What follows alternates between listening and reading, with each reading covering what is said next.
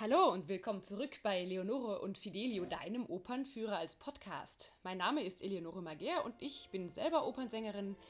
Gerade bin ich einmal wieder unterwegs und probe am Staatstheater Nürnberg ganz kurzfristig für ein paar Vorstellungen von La Traviata, bevor ich mich ganz demnächst in unbekannte Gefilde begebe, indem ich mich der russischen Oper nähere, nämlich Prokofjews Krieg und Frieden. Aber heute werde ich dir mehrere Opern auf einmal vorstellen. Denn es gibt tatsächlich in der Operngeschichte einige Komponisten, die es eigentlich nur so zu einem einzigen wirklichen Welterfolg gebracht haben. Also eben so richtige One-Hit-Wonder, lange bevor es schon Hitlisten gab. Und da dachte ich, ich stelle dir einfach mal ein paar davon in Ausschnitten vor, denn meistens sind sie doch sehr in Erinnerung geblieben. Ja, ganz richtig, auch Fidelio, wie mein lieber kleiner Schmusekatzenkater, von Ludwig van Beethoven ist so ein Ding, denn Beethoven hat es danach dann ziemlich ganz gelassen mit dem Opernkomponieren. Wir Sänger sagen dabei manchmal aber auch, dass es vielleicht nicht so schlecht war, denn zum Singen ist Fidelio wirklich alles andere als leicht. Warum hat dann Beethoven nicht noch mehr geschrieben? Weil er taub wurde? Oder sind vielleicht auch die launischen Uraufführungssänger schuld am Schlamassel, dass der Komponist sich gesagt hat, oh, Oper, das tue ich mir nicht wieder an, ich mache doch lieber mal Sinfonien oder Streichquartette, da habe ich doch mit wesentlich weniger launischen Musikern zu tun. Aber bei Fidelio ist definitiv auch die Dramaturgie ein Problem. Noch dazu kommt, dass die Hauptrollen wahnsinnig schwer zu singen sind weswegen es zwar heute gespielt wird, aber eben immer wieder ein großes Problem wird, die beiden Hauptrollen Fidelio und Leonore zu besetzen. Ach, woran das liegen mag. Dabei gibt es so fantastische Momente.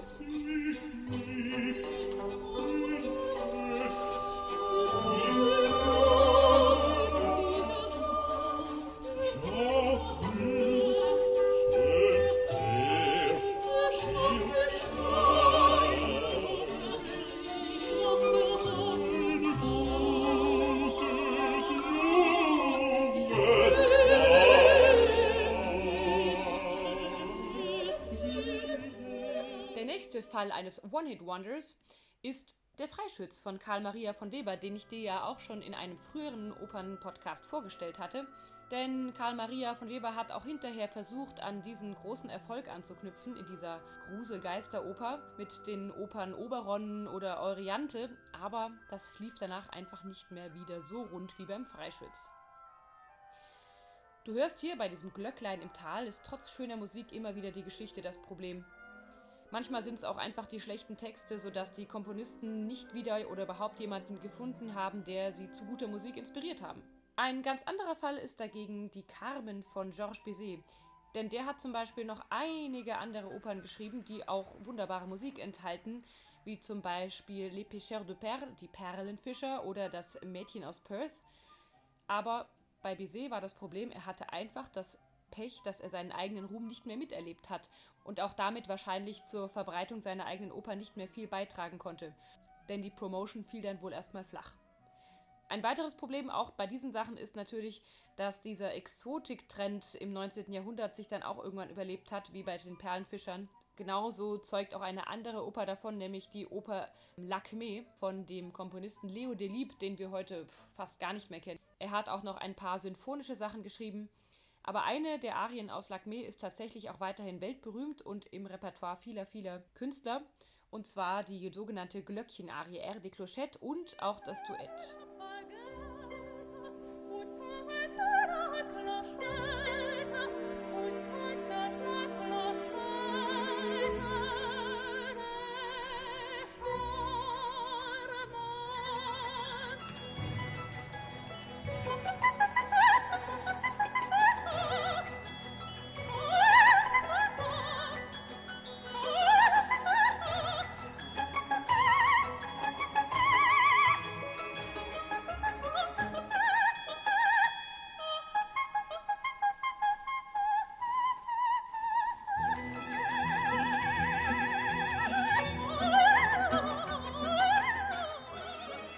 Weiter in der Operngeschichte voranschreiten, geht es auch gleich französisch weiter.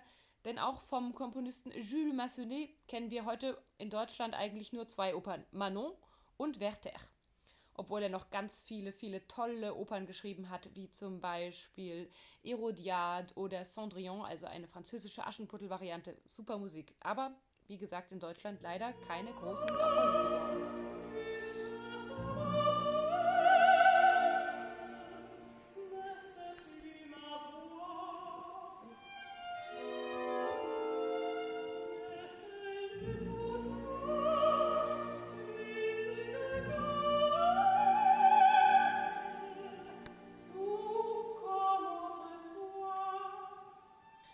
Vielleicht den Deutschen diese französische Musik zu süffig oder zu schmalzig? Ich kann es nicht verstehen, aber die Geschmäcker sind ja bekanntlich sehr verschieden. Auch bei den Italienern des 19. Jahrhunderts gibt es dann auch gleich zwei Klassiker der One-Hit-Wonder, und zwar I und Cavalleria Rusticana. Hier liegt das Problem wahrscheinlich auch bei der Kürze, denn diese Werke sind jeweils nur eine Stunde, was ich ja persönlich gar nicht so schlecht finde denn dann kann man auch schnell wieder nach Hause gehen und hat sich trotzdem eine schöne Oper angeschaut.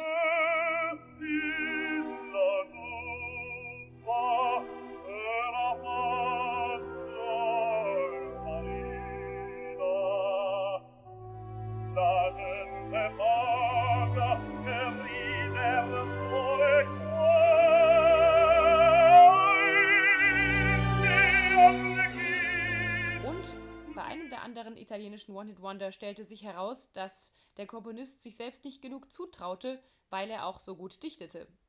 Arrigo Boito, ein enger Freund von Giuseppe Verdi und auch der Textschreiber von Verdis Othello und Falstaff, war so voller Selbstzweifel, dass er ewig brauchte, um seine Version von Goethes Faust zu schreiben.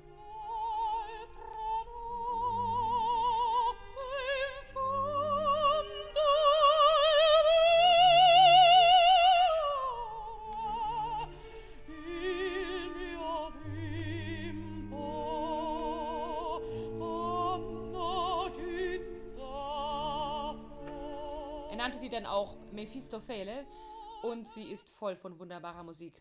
Aber leider starb auch Boito viel zu früh. Und was bei den Italienern natürlich auch nicht fehlen darf, ist die Oper Andrea Chenier von Umberto Giordano. Come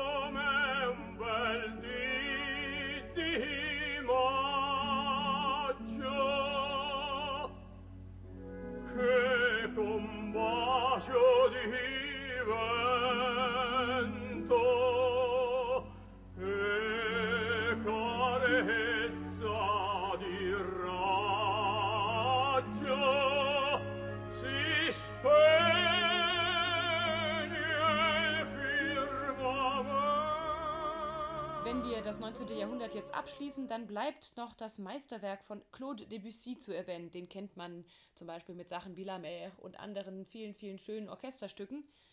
Aber die Oper Pelléas und Mélisande ist auch ein Meisterwerk, was auch nicht allzu oft gespielt wird. Es schwebt eben so ätherisch, wolkig, flirrend daher, wie so ein besonders wolkig duftiges Gemälde von Claude Monet im Garten oder äh, ein Gemälde von Auguste Renoir, wo man auch nicht alles so richtig fassen kann. Und auch bei Debussys Oper Pelléas et Mélisande kommt die Handlung nicht so wirklich voran. Das macht es wahrscheinlich auch den Regisseuren immer so schwer, einen richtig roten Faden zu kreieren, weil das von Debussy, glaube ich, gar nicht so gewollt war. Die Harmonien bleiben oft im Nirgendwo stehen und lösen sich nicht auf. Aber wie auch die Opern von Richard Strauss ist Pelléas et Mélisande ein Stück, was finde ich bei jedem Hören gewinnt und einem immer neue Feinheiten ins Gehör bringt.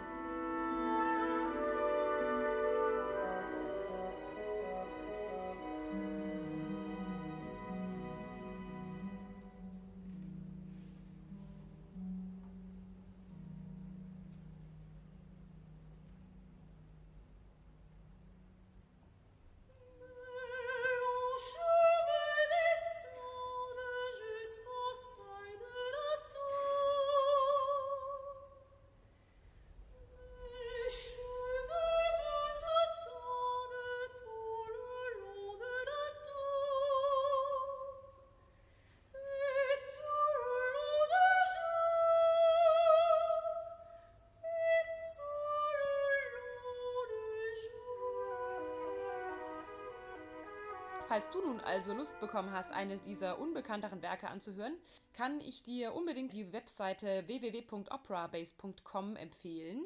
Da bekommst du nämlich, wenn du auf einen Button drückst, Aufführungen und den Namen der Oper eingibst, die du angucken möchtest, einfach die nächsten Termine und Aufführungsorte. Finde ich immer, wie gesagt, sehr, sehr praktisch.